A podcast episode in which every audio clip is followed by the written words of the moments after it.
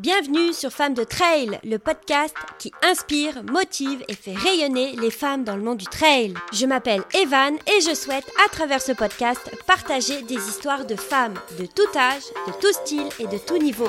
Parce que chaque histoire a une valeur. Alors, mets tes baskets, n'oublie pas tes écouteurs et place à l'histoire du jour.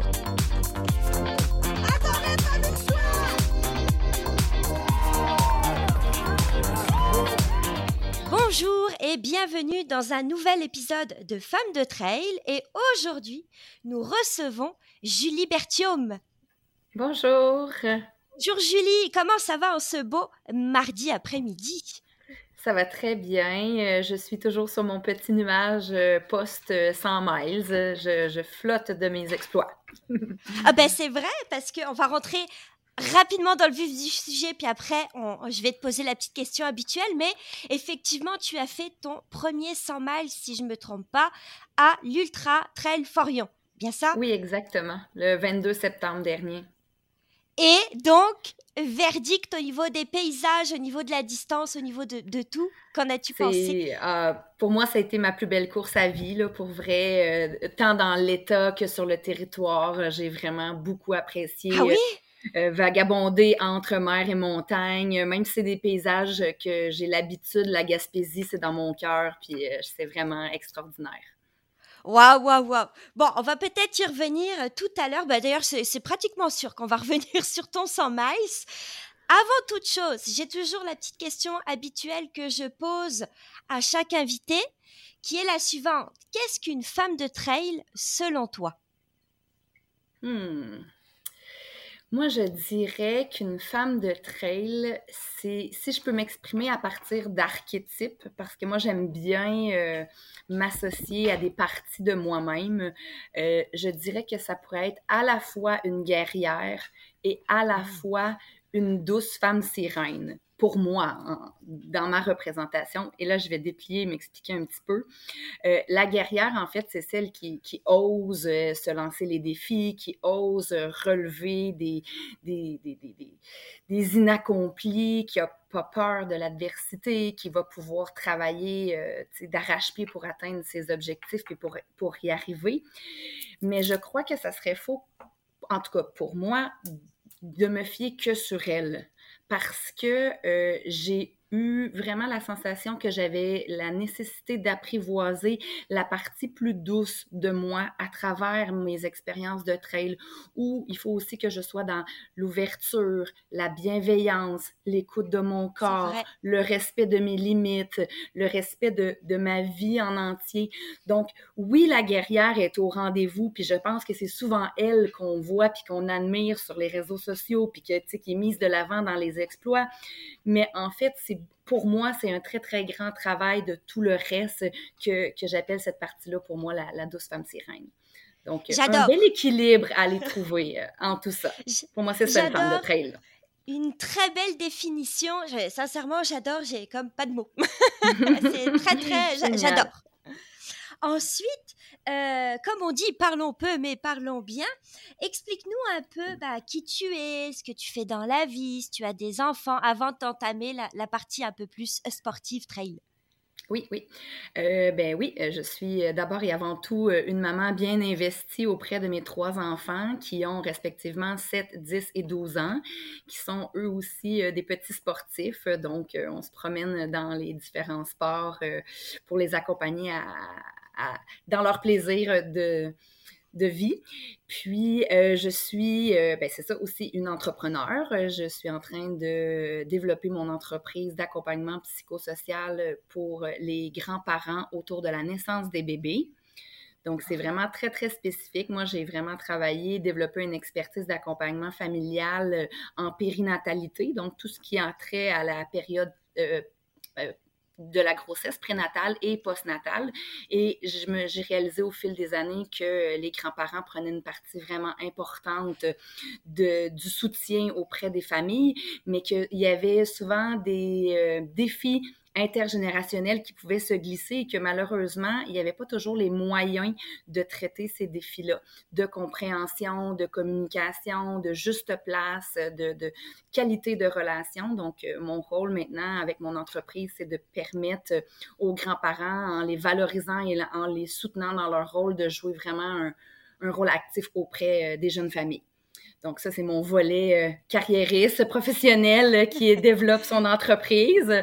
Euh, puis, ben aussi, je suis à la fin d'un cycle d'études, donc je vais terminer cet hiver fort probablement la rédaction de mon diplôme d'études spécialisées supérieures, donc un DESS, qui est un peu l'équivalent d'une maîtrise, mais avec un travail un peu moins substantiel de fin de parcours.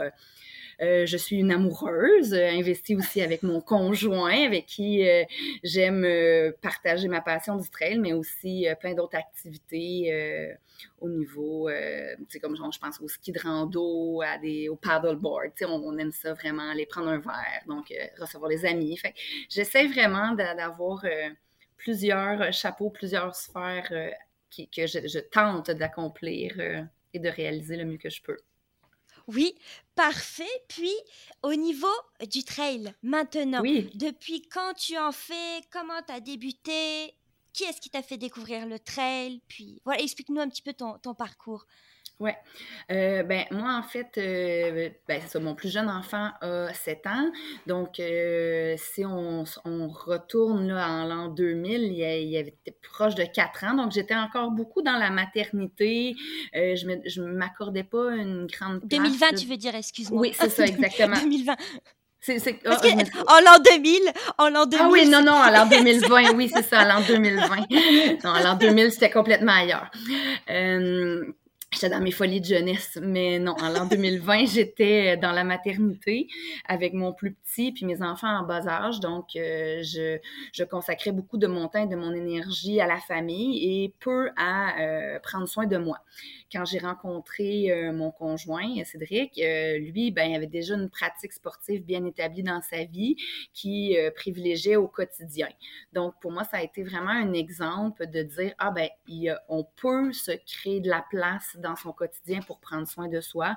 On peut se, se, permettre justement d'aller courir une heure pour pouvoir par la suite justement rayonner et mieux se sentir physiquement et psychologiquement dans tout le reste. Donc, ça a été vraiment un apprivoisement euh, d'apprendre à courir parce que j'avais jamais pratiqué ce sport-là vraiment. Donc, euh, j'ai commencé petit peu par petit peu sur le sentier qui longe la mer juste ici devant mon travail. J'allais sur mes heures de dîner faire des 30-40 minutes en alternant marche-course en plein hiver. Euh, au mois de janvier, j'ai commencé à courir, tu sais, vraiment dans des conditions peu, peu propices à à commencer ce nouveau sport-là, mais j'avais envie, je trouvais que le timing était bon pour moi, puis ça me faisait, ça me faisait du bien. parce qu'en hiver, normalement, euh, la, plupart des personnes font euh, non, sans moi. Oui, c'est ça. Rester au chaud et on va attendre que le printemps, les beaux jours arrivent pour pouvoir sortir.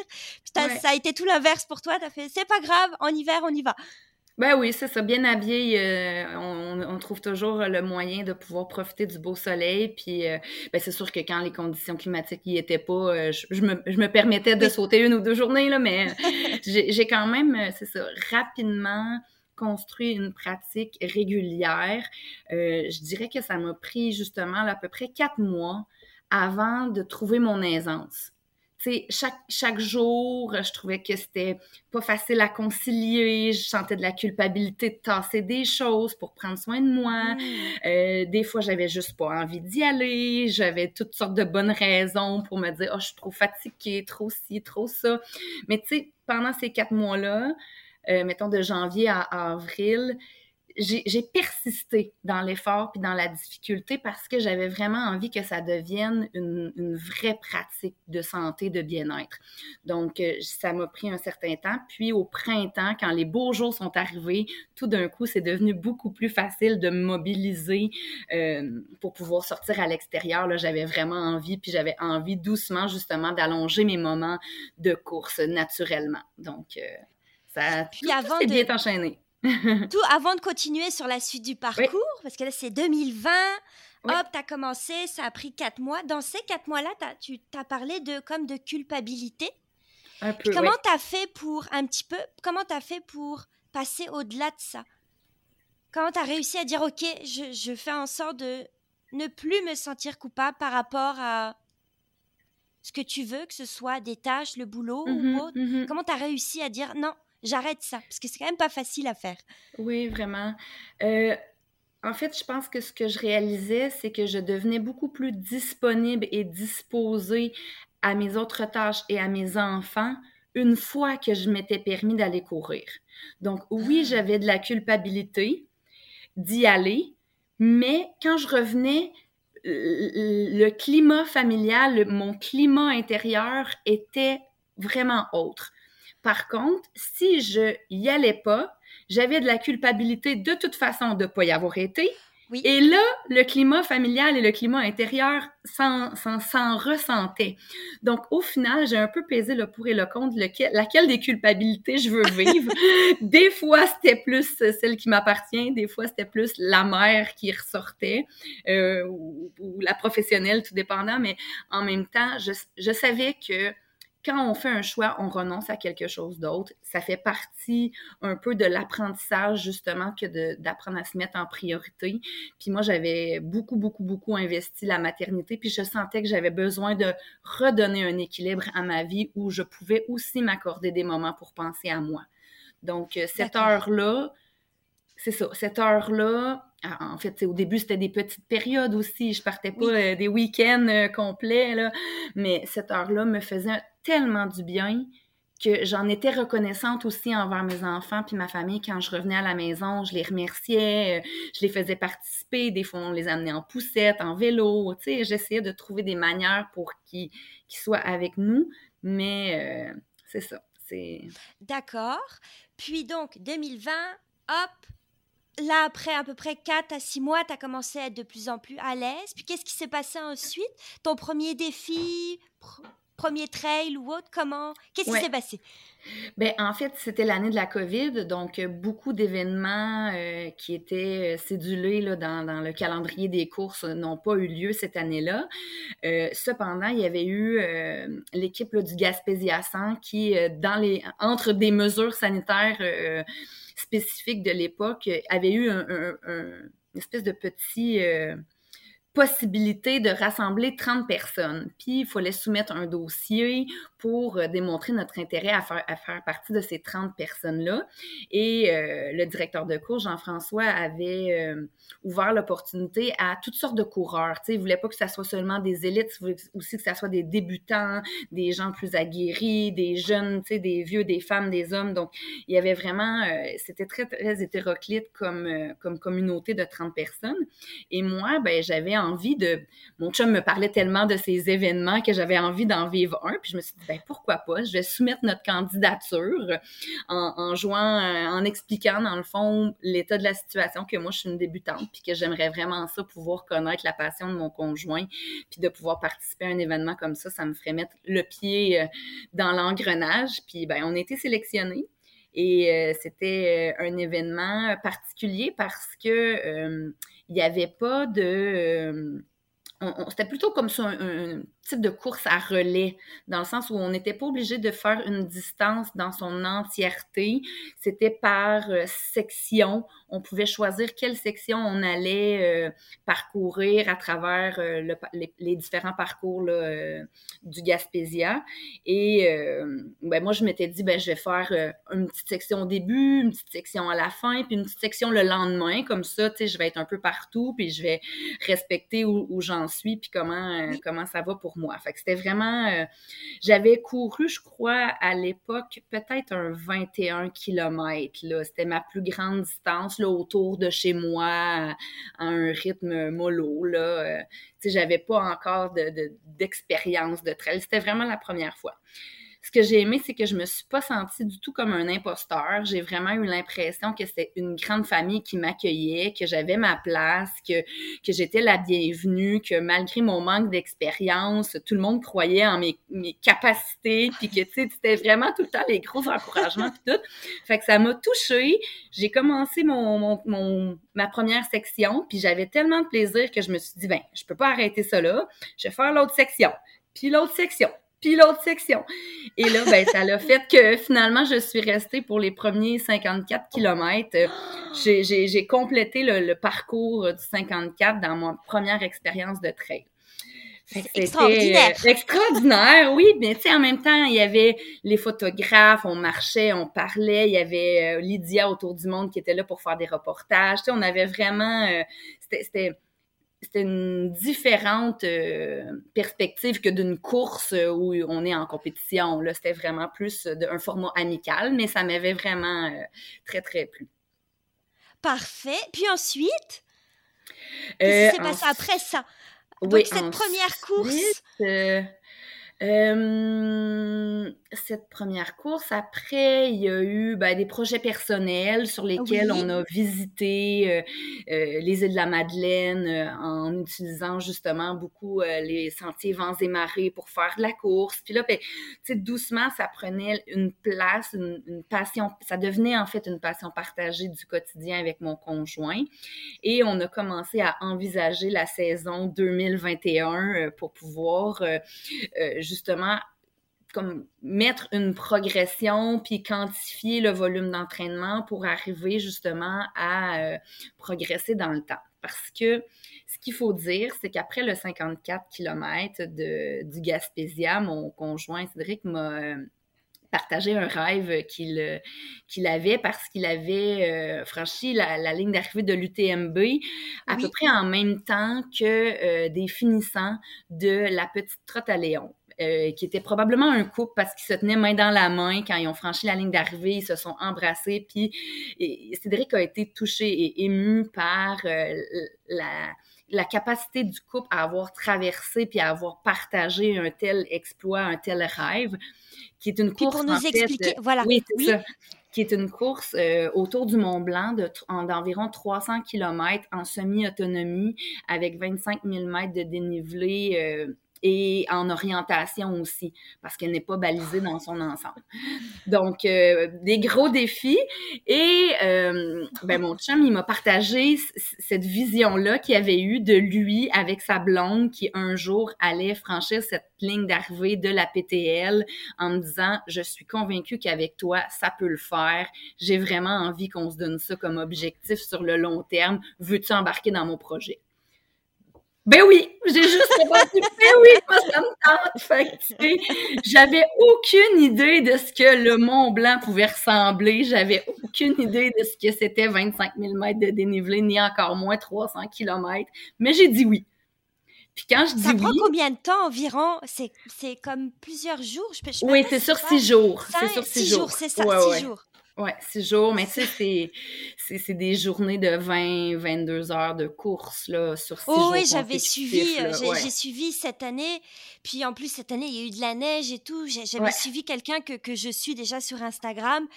Puis euh, c'était colossal là. C'était euh, mmh et en plus à un moment donné, bah, justement, c'est aussi euh, il y, a, y, a, de l'orientation donc ils se sont perdus. Puis la personne elle disait non non, on va suivre Maps.me, on va pas prendre les GPX qu'on nous a donné. Donc forcément ils ont pas eu les, bons segments, ils ont pas fait le bon parcours et finalement ils se sont fait disqualifier. Bon, oh c'est comme difficile parce qu'ils se sont fait disqualifier comme sur la fin. Vraiment, la oh fin, on les a appelés en disant non, vous avez sauté ça, vous avez pris à droite plutôt qu'à gauche. Ah ouais, c'est vraiment ouais, des défis euh, supplémentaires, l'orientation, là. Ouais, ouais, ouais. Donc, euh, franchement, c'est un super défi que t'as dit, youpi, il n'y en a pas de problème, j'accepte ben ça. ben, en fait, moi, je pars du principe que si quelqu'un l'a fait, je peux le faire. C'est aussi simple que ça. Pour moi, tout est possible si quelqu'un l'a fait, j'ai juste à euh, copier, si je pourrais dire, ou faire le même processus, la même démarche, le même cheminement. Et si je le veux vraiment, je vais pouvoir le faire moi aussi. Donc, c'est comme c'est pas grave que j'ai pas encore couru. C'est sûr que je le ferai pas demain matin. Tu sais, ça va me prendre d'améliorer plein de choses, mes compétences. Faut que je comprenne la montagne. Tu sais, on s'aventure pas dans un projet comme ça sans aucune expérience. Mais j'avais la certitude que si je voulais, je pouvais y arriver. Donc, euh, ah, c'est à partir de ce moment-là qu'on a mis en place un calendrier évolutif sur plusieurs années pour me permettre de pouvoir euh, arriver un jour à avoir la capacité de faire euh, cette méga gigantesque aventure avec mon conjoint.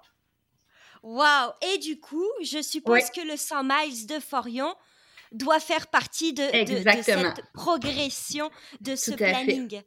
Donc, la première saison, la saison 2021, c'était de, de me familiariser avec le monde de l'ultra, donc de faire plusieurs courses au-delà de 50 km, mais tu sais, dans, dans des proportions où j'apprenais un peu mon alimentation, la gestion de l'effort, euh, toute, euh, toute la, la dimension euh, de l'équipement, puis de l'aisance sur les parcours. Donc, tu sais, je m'étais vraiment mis ça comme autour de 50 km. L'année 2022, là, je me suis dit, ben si je veux qu'on progresse, il faut que j'augmente le kilométrage, il faut que je vois si j'ai la capacité de tenir plus longtemps. Donc, j'avais, je m'étais mis euh, au calendrier trois courses de 100 km et plus, une au mois de mars, une en juillet et une en septembre. Et euh, ça m'a donné une année d'entraînement euh, vraiment très grande pour pouvoir arriver à compléter ces trois courses-là c'était une grosse bouchée. Et là, ben, quand je suis arrivée au bout de l'année 2022, je me suis dit, bon, ben parfait, maintenant, c'est quoi la marche supplémentaire? Ben là, ça va être les 100 000. Mais dans l'année 2022, j'avais trouvé que trois courses, c'était beaucoup, beaucoup physiquement et beaucoup psychologiquement. J'étais arrivée en fin de saison avec une sensation un peu de burn-out de course, là, tu sais, où j'étais comme, tu sais, j'avais plus le, le, pétillant puis le plaisir que je prenais. Fait que je m'étais dit, bon, ben, pour la saison 2023, je vais mettre un événement. Déjà, un 100 000, c'est une énorme course. Je vais bien m'y préparer, mais je vais aussi bien la désirer tout au long de mon entraînement pour pouvoir la réaliser avec vraiment un, un envie d'aller jusqu'au bout. J'avais un petit plan B au cas où ça n'aurait pas marché euh, pour cet événement-là, mais c'est pas le cas. voilà. Parfait. Puis, si on, sort des objectifs et tout, que représente pour toi ou que t'apporte pour toi le trail? Et ensuite, la même question, mais au niveau de Est-ce que c'est la même chose? Est-ce que ça va hmm, t'apporter des choses différentes Non, non, oui, oui, ça, ça m'apporte vraiment des choses différentes. Le trail, pour moi, c'est euh, c'est plus dans l'instantané c'est dans mon quotidien, c'est dans ma capacité à connecter avec euh, mon corps, parce que pour moi, c'est souvent euh, sans écouteurs, tu sais, je suis vraiment à l'écoute de ma respiration, en symbiose avec mon environnement. Donc, c'est vraiment un moment euh, qui me permet de me rapprocher de moi et aussi de le faire dans le plaisir de le faire, euh, tu sais, de partir avec mes enfants, de partir avec mon chum, d'aller avec des amis, euh, d'aller au club de course une heure. Tu sais, c'est vraiment dans le l'instant. dans l'instant, le, le, consommer immédiatement. Là, oui, c'est ça, exactement. Tandis que l'ultra trail, pour moi, c'est vraiment plus grand. C'est beaucoup. Il y a une pour moi, il y a une dimension très spirituelle dans la course, très existentielle, et je dirais que l'ultra trail est à la fois euh, des, des opportunités, ressources et refuges que j'ai euh, pour ma propre vie. Ressources. Développer? Oui, certainement. ressources parce que euh, ben, j'apprends justement, quand je parlais tout à l'heure de, de, trouver l'équilibre entre la guerrière et la douce femme sirène, c'est des ressources qui sont à l'intérieur de moi que j'apprends à faire cohabiter. Et pour moi, c'est comme si c'était dans un espace sécurisant. Euh, souvent quand on est euh, dans des relations euh, interpersonnel, ça peut être un peu plus confrontant de pouvoir tenir ces deux, euh, deux pôles-là, tandis que quand on, on, le fait dans le bois, dans la nature, euh, avec soi-même, je trouve que c'est une belle façon de pouvoir expérimenter les choses et ça me permet d'apprendre à mieux me connaître, à trouver des ressources intérieures que je ne euh, soupçonnais pas dans la force qui m'habite, tant dans la force mentale que dans la force physique c'est aussi euh, un, l'ultra trail pour moi c'est aussi un refuge dans le sens où c'est euh, c'est quand je suis seule euh, au milieu de la forêt, au milieu de nulle part, que j'ai vraiment l'impression d'être connectée au vivant plus que jamais. C'est vraiment, c'est comme si c'est à ce moment-là que je me sens faire partie d'une existence plus grande que la mienne, puis où tout du vivant me, touche. Fait que, ça devient vraiment un, un refuge, comme si c'était ma maison. J'ai vraiment l'impression de rentrer chez moi quand je suis toute seule dans le bois. C'est les odeurs. Euh. je suis comme en extase par rapport à ce que tu me dis. Puis j'ai 10 milliards de questions, donc je vais ah essayer de me calmer. non, il n'y a pas de souci. J'aime tellement ça. je, je, le vois, tu sais, ça, ça transparaît. Puis, puis je bois tout ce que tu dis. C'est vraiment euh, super intéressant. Puis j'ai une première question, c'est... Oui. Du coup, peut-être que tu as forcément pratiquement répondu à la question, mais au cas où, comment gères-tu justement tous ces risques et enjeux un peu reliés à l'ultra trail Tu sais, parce qu'on quand on parle du trail trail, admettons, tu vas chez le médecin ou autre, tout de suite, on va dire, oh là là, euh, c'est pas bon pour la santé, il y a forcément des risques de blessures, bah, tout le monde se blesse généralement en ultra trail, ils ont un corps, il est tout magané. Puis comment tu, tu, tu fais justement pour essayer de gérer ou de les gérer ces risques-là ou ces, ces, ces enjeux-là? Mm-hmm. Ben, en fait, euh, je pense que, tu sais, il y a, y a il y a un risque probable, puis il y a des choses que je peux mettre en place pour euh, prévenir. Moi, ce que je, ce que, sur, sur, le surentraînement, sur la surcharge, parce que je, je crois que quand on aime l'ultra trail, ça devient souvent une passion, puis que les gens ont tendance à en faire beaucoup. Donc, pour éviter d'aller dans l'excès, euh, moi, j'avais vraiment envie de comprendre et d'avoir un plan d'entraînement qui me, me structurait dans le temps une, augmentation de distance, de temps et de dénivelé qui allait justement euh, me permettre de créer les adaptations physiologiques sans aller vers la blessure. En restant toujours, toujours, toujours très, très alerte à qu'est-ce qui se passe dans mon corps. Euh, parce que oui, il y a le plan, mais le plan, il, il, y a toujours un risque quand même. Donc, le plan me permettait de euh, avoir une meilleure structure que si je le faisais par moi-même ou fort probablement j'en aurais beaucoup trop fait et où j'aurais eu une blessure plus propice que si je suivais le plan de ma coach.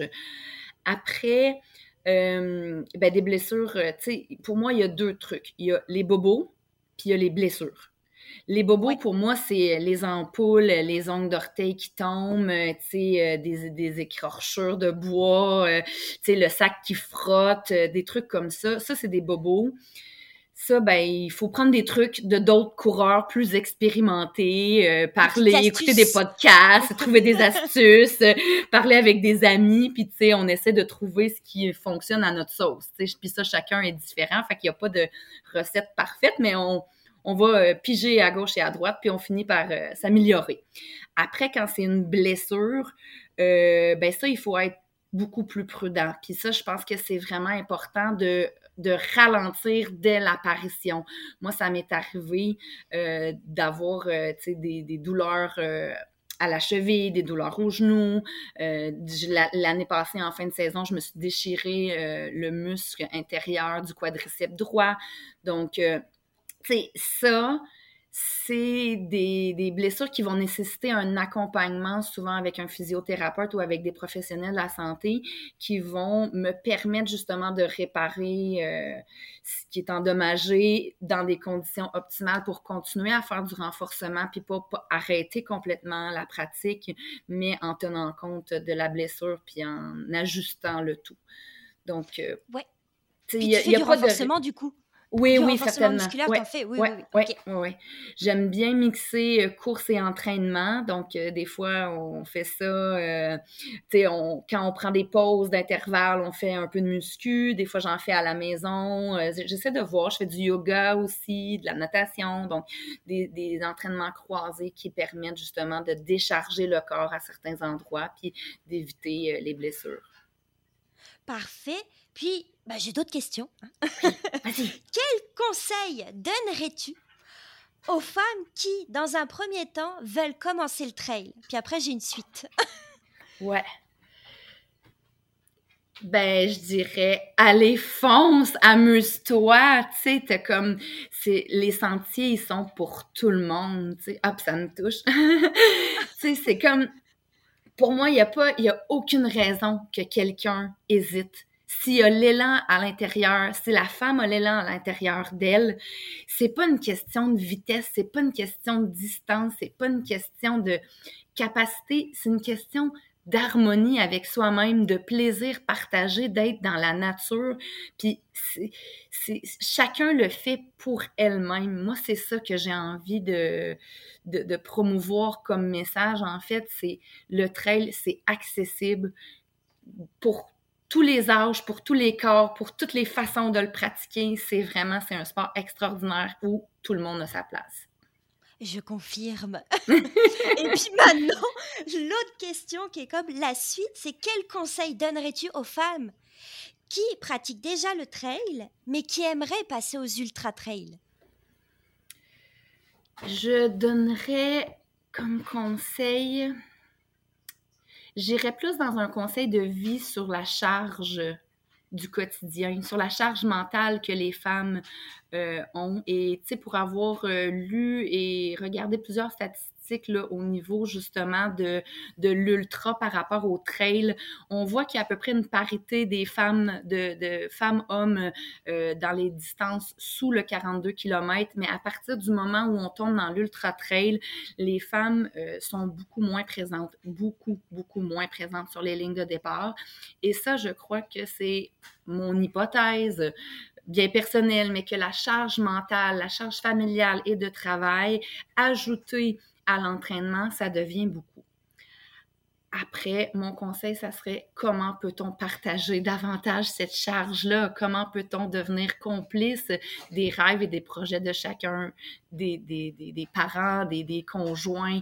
Comment on peut devenir des alliés pour réaliser nos rêves? Moi, je pense que c'est là-dessus que quand on se donne les conditions familiales pour permettre la, la, possibilité d'aller dans l'atteinte de nos rêves, ben, tout le monde est gagnant là-dedans. Puis je pense que je pense que c'est là-dessus la, la, petite réflexion en amont parce que c'est toujours sais, dans, dans, dans, le contexte, puis essayer, puis essayer, puis essayer, ça devient difficile. Fait que moi, je, je renverserais, tu sais, comment on peut, comme, c'est ça, trouver des alliances à l'intérieur de notre famille. Puis comment tu as fait, toi, de ton côté pour organiser? Parce que là, si on récapitule, il y a quand même un DESS, mm-hmm. on a entrepreneuriat, mm-hmm. trois enfants, mm-hmm. conjoint. Je pense que ton conjoint a aussi des enfants, si je me trompe pas. Il y en a trois aussi, ouais. Un, trois aussi. Oh, il y a un chien, mais quand même, il hein, faut s'en occuper. Puis il y a toutes les autres choses, les, les, les, épiceries, les, tout le tralala, les tâches ménagères et autres. Comment, comment, bah, comment vous faites? Pour, euh, pour vous organiser? Bien, euh, en fait, c'est ça. Tu sais, quand je reparlais tantôt de, de ma planification, j'ai un, horaire habituellement qui est structuré pour deux mois. Tu sais, quand je travaille avec René, on établit nos deux mois. Et là, dans ça, il y a les week-ends où les week-ends qui sont consacrés à la course. C'est souvent les week-ends où euh, les autres parents de nos enfants euh, en famille recomposée vont. Donc, euh, merci aux, ex qui prennent la relève pendant que nous, on s'entraîne. C'est les joies et les avantages des familles recomposées. Il y en a peu, mais celle-là, ça en a quand même un considérable. Donc, on a du temps justement en couple pour pouvoir s'entraîner. Et après ça, qui est établi, c'est ça, sur, sur un plan de deux mois. Après ça, j'ai à chaque semaine l'entraînement de la semaine. Et là, l'entraînement de la semaine, ça, c'est ce que je, vais devoir faire. Mais quand et comment, euh, ça, je vais pouvoir le bouger selon mon état de la journée, mais en le priorisant à chaque jour, je discute avec mon conjoint en disant c'est à quelle heure aujourd'hui que tu vas courir, comment on s'organise pour ta course, pour ma course, c'est quoi que tu as à faire comme, comme, euh, comme plan d'entraînement aujourd'hui? Ah, c'est des intervalles, vas-tu avec le club, vas-tu toute seule? Euh, ah, ben moi, c'est euh, on y va-tu ensemble avant que les enfants reviennent de l'école pour comme ça, on est complètement disponible à eux ou finalement, tu vas y aller au petit matin puis moi en soirée? Tu sais, ça, c'est la gestion du quotidien où il y a la, flexibilité du moment parce que la vie est pleine puis parce qu'il faut justement pouvoir s'adapter, mais ce n'est pas une raison pour que la course passe à la trappe. parce que c'est trop facile de dire ben j'ai pas le temps pour ça aujourd'hui, j'ai pas le temps pour ça aujourd'hui. Ça m'est arrivé là des périodes où j'ai mis la course pendant quelques jours de côté parce que j'avais des obligations professionnelles qui m'empêchaient, mais je savais que c'était temporaire. ça reste que pour moi, dans ma vie, c'est une priorité, c'est quelque chose que j'ai envie à chaque jour de faire de la place. Et à partir de ce moment-là, ben ça le fait. Parfait. Puis maintenant, on va parler un petit peu défis. Quel défi aurais-tu relevé en tant que femme? En trail si tu en quel, as. Quel défi j'ai relevé? Ouais, en tant que femme, en trail. Est-ce qu'il y a des défis que tu remarques, admettons, peut-être ton conjoint n'a pas, qui est un homme? Ben, ouais. Euh, ben, en fait, moi, je pense qu'il y a deux choses. La notion de l'obscurité et la vulnérabilité face aux animaux. Je crois que, tu sais, pour moi, ça a été euh, personnellement euh, deux deux bonnes pièces à apprivoiser, si je pourrais dire. Là. La notion d'obscurité, parce que, ben, tu sais, habituellement, quand il fait noir, on rentre chez nous, puis on n'a pas tant d'activités qui se passent la nuit, là. Puis si on en a, souvent, on n'est pas tout seul, puis encore moins dans des endroits isolés. Donc, ça, pour moi, c'était vraiment de d'apprendre à euh, est-ce que est-ce que qu'est-ce qui va m'arriver? Tu sais comme juste de, de, de me familiariser avec l'environnement de nuit. Je crois que c'était une, peur qui, euh, qui, était importante et je crois que pour plusieurs femmes qui peuvent se projeter à être dans le bois toute seule au milieu de nulle part, ça l'amène une certaine euh, anxiété ou même une sensation de vulnérabilité à savoir est-ce que je saurais quoi faire, me défendre, est-ce que je serais prise de panique, tu sais, qu'est-ce qui se passerait?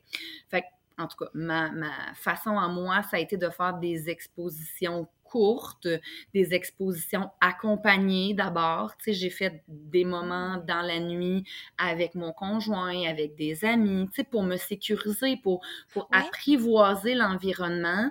Puis euh, dans des lieux près de chez moi où je savais que mon téléphone fonctionnait bien. Tu sais, j'ai mis encore une fois des conditions pour apprendre à faire les choses puis à me trouver la sécurité intérieure. Après, euh, ben, tu sais, il y a le volet, euh, mettons comme dans les parcs ou pour les femmes, en tout cas, je crois que à la rencontre avec euh, des inconnus la nuit, euh, que ce soit des groupes ou des individus, ça reste que ça, on peut être craintif face à ça. ben, sais, je veux pas euh, prôner la violence, mais tu avoir une, un petit euh, objet de, de pouvoir, si je pourrais dire, là, euh, à l'intérieur de sa veste de sécurité, ça, ça nous amène justement cette façon de se sentir un peu moins vulnérable, que ça peut être une petite bonbonne à coyote, ça peut être un sifflet, quelque chose qui justement nous, nous fait dire que, ben, tu sais, s'il m'arrive quelque chose, je vais au moins être en mesure d'avertir. Le cellulaire, toujours, toujours. Oui. Puis, euh, assurément, une couverture de survie aussi, même quand je fais le tour du parc près de chez moi. Fait que c'est, d'avoir des petits essentiels comme ça qui, qui apaise les, les, peurs qui peuvent arriver. Puis après, ben moi, j'avais la peur des ours. des bêtes sauvages.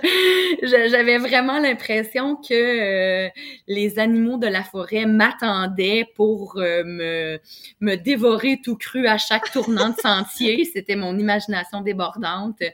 Donc, euh, ça, ben, il a vraiment fallu que je, que je regarde, que je comprenne le comportement animal, que je discute avec des professionnels de, de parc pour qu'ils m'expliquent que les ours, en fait, n'avaient rien à voir, euh, tu sais, qu'il n'y en avait pas après moi, là, les ours noirs du Québec, là, euh, les petits ours là, qui, qui ont probablement beaucoup plus peur que moi, je peux avoir peur d'eux.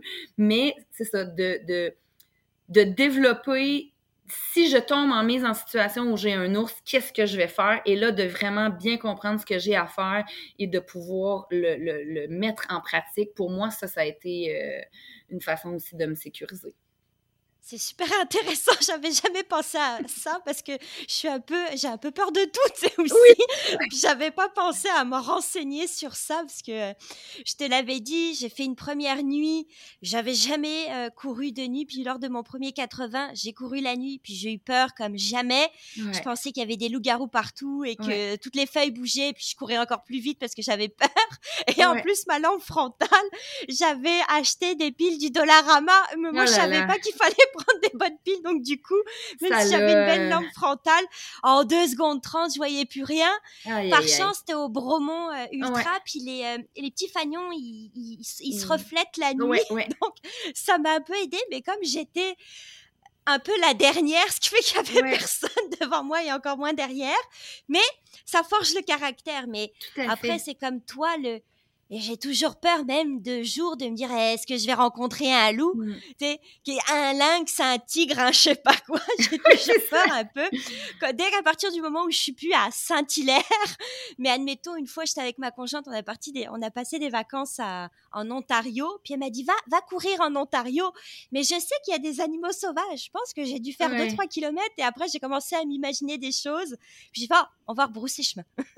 ben, en fait, je pense qu'il faut se respecter là dedans Mais il faut aussi euh, accueillir nos peurs, puis voir euh, de quoi elles sont faites. Puis, puis je pense que de rester avec la peur, puis de juste, tu comme respirer dedans, puis dire, OK, ben oui, j'ai peur présentement, mais est-ce que c'est une peur ou c'est de l'anxiété? Est-ce qu'il y a vraiment des animaux sauvages? Est-ce que le mammouth, là, je suis-tu vraiment en danger ou je suis en train de me raconter toutes sortes d'histoires? Aux histoires que je me raconte, je dis stop. C'est un acte volontaire de dire ça s'arrête le film mental de mes projections de peur. Là. Il n'y en a pas d'ours en arrière du prochain tournant, il n'y a pas de lynx, il n'y a personne qui va me sauter dessus. Respire puis avance. C'est un très bon conseil. C'est un très bon conseil. La dernière fois que j'ai eu peur, c'était un dindon. Ouais, mais... J'ai fait un truc euh, dans les buissons, puis il était là en train de sortir et j'ai fait oh mon Dieu. Puis après, je me suis dit oh là là, mon Dieu, t'as imaginé le pire du truc, puis c'est un petit dindon sauvage. Ben ouais, les perdrix, ouais, euh, vraiment. C'est ça, donc c'est des très bons conseils que moi je vais garder pour moi en tout cas. Euh, ça va grandement m'aider là-dessus. Puis, je, on, va, on va parler d'une dernière chose euh, qui était, je sais que tu m'avais parlé d'un petit euh, documentaire. Oui. un petit documentaire. Veux-tu nous en parler un petit peu? Ben, en fait, euh, bien sûr, ça, ça va me faire plaisir d'en parler. C'est un documentaire qui est réalisé par Thomas Doucet, qui est en construction présentement. L'idée m'est venue, moi, justement, j'ai eu 40 ans au mois d'avril dernier. Et je trouvais que dans la progression de l'Ultra Trail, 40 ans et 100 miles, ça, ça allait bien ensemble, puis qu'il y avait probablement quelque chose d'un rite de passage dans lequel j'avais envie de m'inviter pour ma propre vie, pour faire un, pour marquer le temps, pour faire un, moment de point d'appui pour la suite de, mes aventures. Puis quand je cherchais euh, sur euh, les internets euh, des informations sur les 100 000, sur comment les femmes font les 100 000, je trouvais beaucoup de choses sur les plans d'entraînement ou sur la course en soi, mais peu justement dans euh, la préparation mentale et la préparation physique combinée dans tous les chapeaux qu'une femme peut avoir. Donc, je me suis dit, ben pourquoi pas euh, documenter le processus pour arriver à faire un 100 miles, tant euh, dans ma vie professionnelle, dans ma vie familiale, dans ma vie amoureuse, euh, voir les hauts et les bas, euh, parce que il y a eu des montagnes russes à travers la préparation. Hein. Ce n'est pas un chemin linéaire qui est toujours en croissance.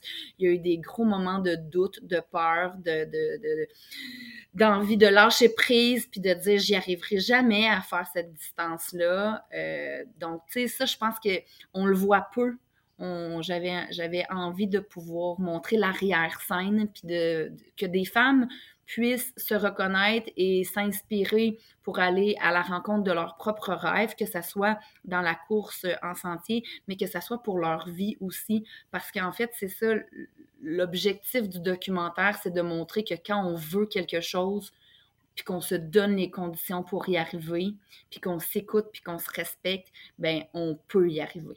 Donc, c'est un peu ça l'objectif derrière. Et là, ben, il y a plein d'images qui s'en viennent, il y a plein de, moments, de séquences qui sont tournés. Puis, ben, le réalisateur, là, Thomas, a des, euh, des, des, yeux et des mains de maître pour tout mettre ça en œuvre. Donc, on se croise les doigts pour arriver à la fin du tournage, là, vers la fin de l'automne montage et son à l'hiver pour peut-être commencer à faire euh, la distribution vers l'automne prochain. Là. Ouh, donc on va dire euh, automne 2024, c'est ça? Oui, c'est ça. Ouais, on devrait pouvoir commencer. Oui, oui, oui, oui. J'espère, j'espère. On va attendre ça. Ah ben, je croise les doigts. En tout cas, moi, je touche ma tête. On n'a pas encore officialisé le titre, là, mais pour l'instant, le titre du projet s'appellerait Vie de trail, cœur, corps, tête. Ah, j'aime beaucoup. ah, j'aime beaucoup. J'aime beaucoup, beaucoup. Bah, en tout cas, je vais être euh, l'une des, euh, des femmes qui, qui, qui, va attendre ça avec impatience. avec plaisir, je te ferai signe dès que ça sort, c'est sûr. Super. Puis pour conclure le tout, aurais-tu un, un, petit message à faire passer à toutes les femmes, comme une petite conclusion? Si jamais tu en as une, c'est libre. C'est un petit quelque chose à dire là pour clôturer. En beauté, comme on pourrait dire. En fait, pour moi, je, je, suis toujours euh, inspirée. je trouve que ce qui est chouette de la communauté, communauté de trail, c'est qu'elle est ouverte, mais de voir qu'il y a de plus en plus de femmes qui s'y incorporent, euh, pour moi, ça me touche quand je vois des femmes qui viennent de donner naissance, quand je vois des, des, presque mamies courir sur les sentiers, c'est comme je suis vraiment touchée quand je vois des athlètes qui travaillent d'arrache-pied pour faire des podiums, quand je vois des gens ordinaires, tu sais, qui, pour moi, c'est ça, c'est la femme, elle a toute sa place. Comme je disais tantôt, les sentiers sont à partager, les sentiers sont inspirants. Puis, ben, j'espère que euh, chacune de nous peut en inspirer une autre. C'est ça, en fait, le message, c'est pouvons-nous répandre cette euh, contagion de l'amour des sentiers les unes envers les autres? Ça fait tellement du bien. Eh bien, merci beaucoup, Julie. Merci, euh, merci vraiment énormément d'avoir euh, été présente, puis de m'avoir donné de ton temps. Ça fait grand plaisir. Et puis pour nous, on se reverra dans un prochain épisode. Bye bye si cet épisode t'a plu, n'hésite pas à laisser un petit 5 étoiles et ou un commentaire. Cela m'encouragera et m'aidera à continuer de mettre toutes ces belles femmes de l'avant. À bientôt dans un nouvel épisode de Femmes de Trail. Youpi